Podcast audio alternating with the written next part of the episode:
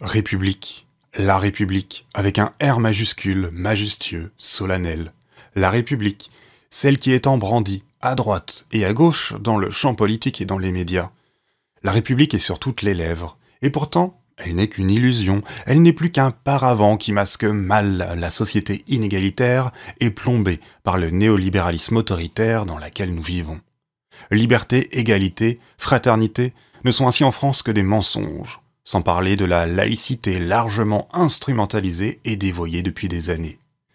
Tel est en substance le diagnostic incisif que porte le philosophe Jean-Fabien Spitz dans son livre paru récemment La République, quelle valeur chez Gallimard.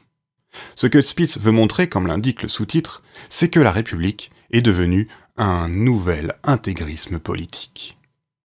Dans cet épisode, on va voir comment Spitz déjoue les faux semblants de la proclamation abstraite et hypocrite des valeurs de la République, essentiellement en France, et comment on peut les rendre véritablement concrètes en les réhabilitant historiquement et conceptuellement? Spitz montre comment le libéralisme a suivi une déviation libertarienne et met en place une contre-argumentation efficace qui montre que le libertarianisme est une pensée complètement inconsistante.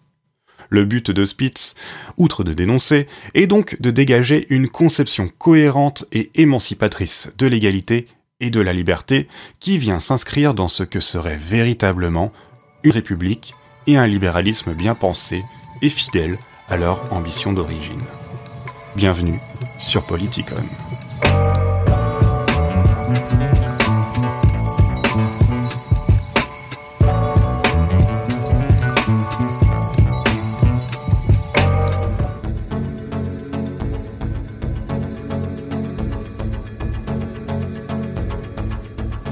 L'idée républicaine est à l'origine conçue pour construire une société dans laquelle ses membres sont pleinement libres et indépendants.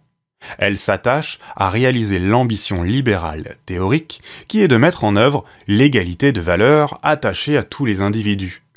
Il s'agit d'empêcher que l'un d'eux puisse devenir le moyen d'un autre, en raison de privilèges ou de sa position sociale et économique. Mais ces ambitions ont été rapidement trahies dans l'histoire l'idée d'égalité des droits ou la proclamation d'idéaux abstraits ont mis à mal la réalisation concrète d'une société d'égaux. Alors, depuis plus de 30 ans à présent, les politiques néolibérales ont entraîné un accroissement des inégalités et largement entamé l'éventuelle confiance que pouvaient accorder les populations envers les gouvernements de droite ou de gauche. Il semblerait donc n'avoir aucune autre alternative valable à la logique du marché et du profit que celle du repli nationaliste pour rendre la communauté homogène. Mais Spitz le rappelle avec force, ce qui doit être homogène, c'est le social. Ce sont des conditions matérielles relativement égales qui assurent à chacun qu'il ou elle ne sera pas utilisé au service de la richesse de quelques-uns. Ce à quoi sert le vocabulaire de la République aujourd'hui en France, c'est donc de servir de masque à la domination d'un capitalisme agressif qui utilise les interventions juridiques et étatiques d'un néolibéralisme pas dénué d'autoritarisme. Et c'est d'ailleurs un point qu'on a soulevé dernièrement avec le livre Les globalistes de Queen Slobodian dans le tout dernier épisode que je vous invite à voir ou à revoir sur le néolibéralisme. Alors le discours républicain tel qu'il est utilisé et rendu dans les actes politiques, les lois ou encore les sorties médiatiques sert de discours d'ordre pour offrir à la société de marché une assise idéologique acceptable pour tous. Parce que l'ordre économique rencontre des résistances et qu'il ne rencontre pas d'adhésion claire auprès de la population, c'est la République qui lui offre son soutien. Les valeurs de la République proclament l'égalité et la liberté de manière formelle mais aussi et surtout le respect de l'autorité, de l'ordre social fondé sur la bonne marche de l'économie. Les valeurs républicaines sont déployées et en même temps trahies pour donner une hégémonie politique et intellectuelle à un ordre économique qui ne suscite pas d'enthousiasme général. Le discours républicain permet qui plus est de satisfaire les élans patriotiques en donnant un vernis national à des valeurs en principe universelles. Ainsi la République je cite Spitz, est invoqué pour recréer une sorte de sacralité unitaire qui recouvre les divisions engendrées par ce capitalisme et par la crise d'hégémonie que celui-ci provoque. Tout n'est donc que faux semblant, car la République telle qu'elle est pratiquée aujourd'hui désunie. Elle permet et autorise largement les processus de domination de toutes sortes, que ce soit par le dévoiement nationaliste de la laïcité ou le traitement des personnes immigrées. Elle justifie l'injonction néolibérale à être l'entrepreneur de soi-même, à être seul le responsable de sa situation. Elle rend légitime la méfiance envers les services publics et l'exigence de solidarité collective.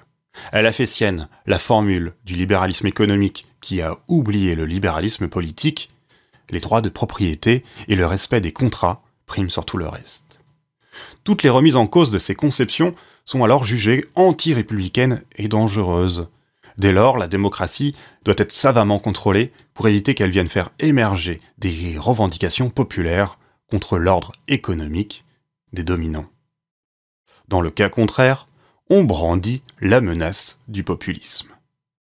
Ainsi le gouvernement, dit-on, doit être celui des experts, celui d'une épistocratie qui vient d'emblée rejeter ce que Spitz appelle la valeur morale et humaine de l'autogouvernement. Et elle vient donc restreindre ou émousser les libertés politiques et sociales. L'État se fait dès lors le garant du credo néolibéral, il est celui qui doit garantir la concurrence, tout en produisant, je cite, les conditions morales et sociales de sa possibilité en diffusant les représentations requises à cet effet.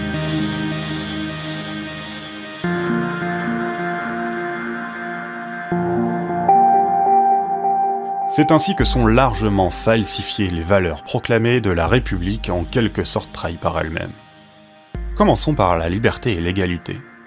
L'idée républicaine originelle demande à ce que soit respectée la préservation des droits et des libertés de chacun.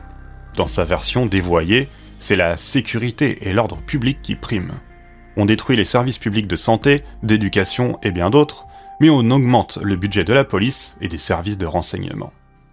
Pour faire diversion, sur la question sociale et économique, on met en avant des clivages culturels pour vanter, par exemple, des valeurs conservatrices, comme aux États-Unis, avec la défense de versions traditionnelles de la religion, de la famille. Mais bon, puisqu'en France, ces valeurs sont moins aisément mobilisables pour se présenter sous les auspices du progrès, c'est la République qu'on déploie et qu'on oppose à ses ennemis de l'intérieur, représentés par les termes de communautarisme, ou dernièrement de séparatisme, où sont visés particulièrement les musulmans et certaines populations immigrées. De la sorte, on occulte totalement les méfaits sociaux du capitalisme. Pour le reste, ce qui compte, c'est la seule liberté de l'individu soi-disant égal dans le jeu du marché, c'est la non-interférence de l'État et des autres personnes dans sa propriété. L'égalité, c'est alors seulement celle des droits, des droits de chacun à être propriétaire sans se soucier des conditions qui font qu'on peut l'être. Spitz résume son propos jusqu'alors. Le discours universaliste n'est rien d'autre qu'un alibi qui met en scène l'égalité fantasmée des citoyens pour mieux masquer la réalité des discriminations et de l'exploitation.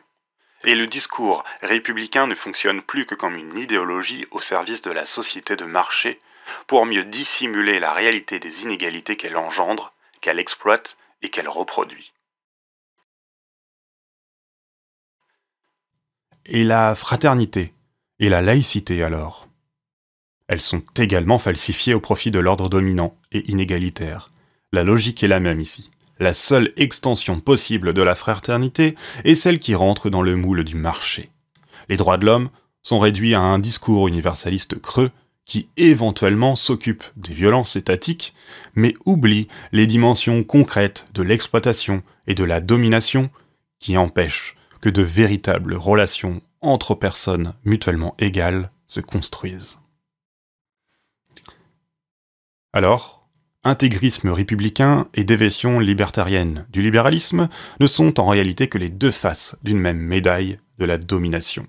Spitz veut montrer qu'à l'inverse, l'idée de la République et l'idée libérale sont à l'origine relativement proches et qu'il est possible de les remobiliser dans leur sens originel. Un sens qui va à l'encontre de la domination et qui vise à établir les conditions justes d'une société d'individus mutuellement libres et égaux. Et de son côté, la laïcité constitue peut-être l'illustration la plus frappante d'une falsification réalisée au profit d'un intégrisme républicain elle sert à produire un commun en réalité inexistant, par une uniformisation décidée par le haut, loin de l'esprit de la loi du 1905. Reprenant les analyses de Jean Bobéro, Spitz montre que l'invocation des valeurs de la République et l'expression d'un universalisme dans l'espace public sert en fait une uniformisation, une unification par et dans le système marchand. Cette unification produit une disparition des thèmes de l'exploitation économique et des conflits entre classes pour laisser la place aux ennemis, on l'a dit, de la République, les communautaristes, les séparatistes. Spitz écrit à ce propos. Voilà ce qu'on veut faire de la société française aujourd'hui, un vivre ensemble prétendument républicain qui implique la privatisation radicale des différents et un accord imposé sur un mode d'existence auquel de toute manière il n'y a pas d'alternative, qui n'est et ne peut pas être l'objet d'un choix démocratique. Et plus loin, il ajoute L'universalisme moral de l'intégrisme républicain est dès lors en parfaite cohérence avec le néolibéralisme. C'est un universalisme restrictif qui exclut de l'orbite de la civilisation et donc du droit à l'expression tous ceux qui n'adhèrent pas aux valeurs essentielles de cette dernière telle qu'il la conçoit. La sainteté de la propriété et des contrats, l'interchangeabilité de tous les individus, l'égalité abstraite qui ne connaît ni discrimination, ni pouvoir, ni domination, ni bien entendu violence policière. Alors avec tout ça, l'État social peut donc être renvoyé aux oubliettes, au nom même de la République et de l'universalisme. À rebours, on l'aura compris en réalité, de ce qu'est réellement un régime républicain. Spitz montre en effet que dans l'histoire des idées, le républicanisme s'est construit comme une pensée cherchant à favoriser l'indépendance mutuelle des individus afin qu'aucun d'eux ne puisse être sous la tutelle matérielle ou intellectuelle d'un autre.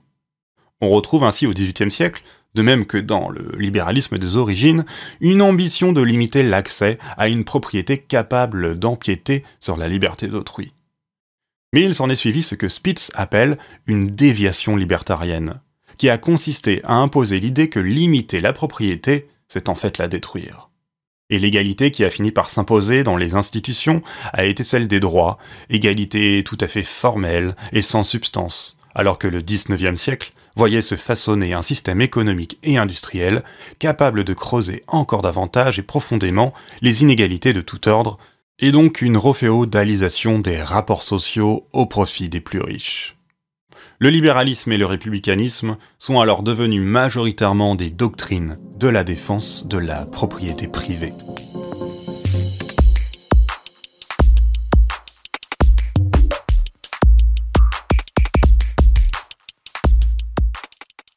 Retrouver l'exigence émancipatrice du républicanisme implique dès lors de se défaire de cette déviation et de démonter la logique libertarienne qui trahit le libéralisme d'un Adam Smith par exemple et ce, en faisant de la liberté de propriété un dogme absolu.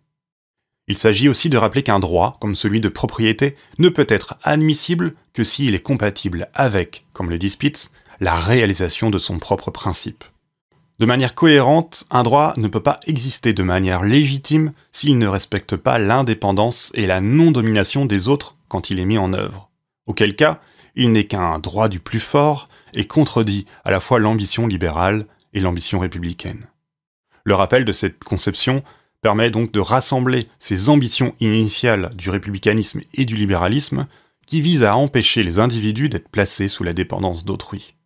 Ainsi, je cite Spitz, Personne n'a droit à la protection de ses intérêts non fondamentaux, surtout lorsque cette protection impliquerait que la protection des intérêts fondamentaux d'autres personnes ne peuvent être satisfaits. Alors, il reste à achever de défaire la pensée libertarienne en montrant qu'elle repose sur une incohérence logique. Allez, résumons-nous. Le discours falsifié de la République défend un néolibéralisme qui fait du marché et de la propriété le fondement de la société. Mais problème, les défenseurs de la propriété absolue font reposer cette propriété sur un droit. Ils prétendent alors qu'exercer une contrainte sur ce droit serait injuste. Et dans le même temps, il déclare que l'on peut s'approprier quelque chose, que cela est juste, si aucune contrainte indue n'a été exercée. Alors ici, le droit est défini comme ce qu'on a le droit de faire sans contraindre les autres de manière injuste. Et la contrainte, comment est-elle caractérisée? Eh bien, elle est comme ce qu'on peut faire quand le droit nous le permet. D'un côté, le droit est défini par la contrainte, de l'autre, la contrainte est définie par le droit. Pour simplifier, le libertarien, ou le libéral qui ne pense qu'à la propriété, déclare J'ai le droit de faire ce qui ne contraint pas les autres de manière indue, et ce qui ne contraint pas les autres de manière indue, c'est ce que j'ai le droit de faire. Le raisonnement est donc circulaire, et on ne peut en sortir que si on fait complètement abstraction des effets de nos actions en relation avec autrui. L'argument libertarien se postule donc lui-même et tourne en rond.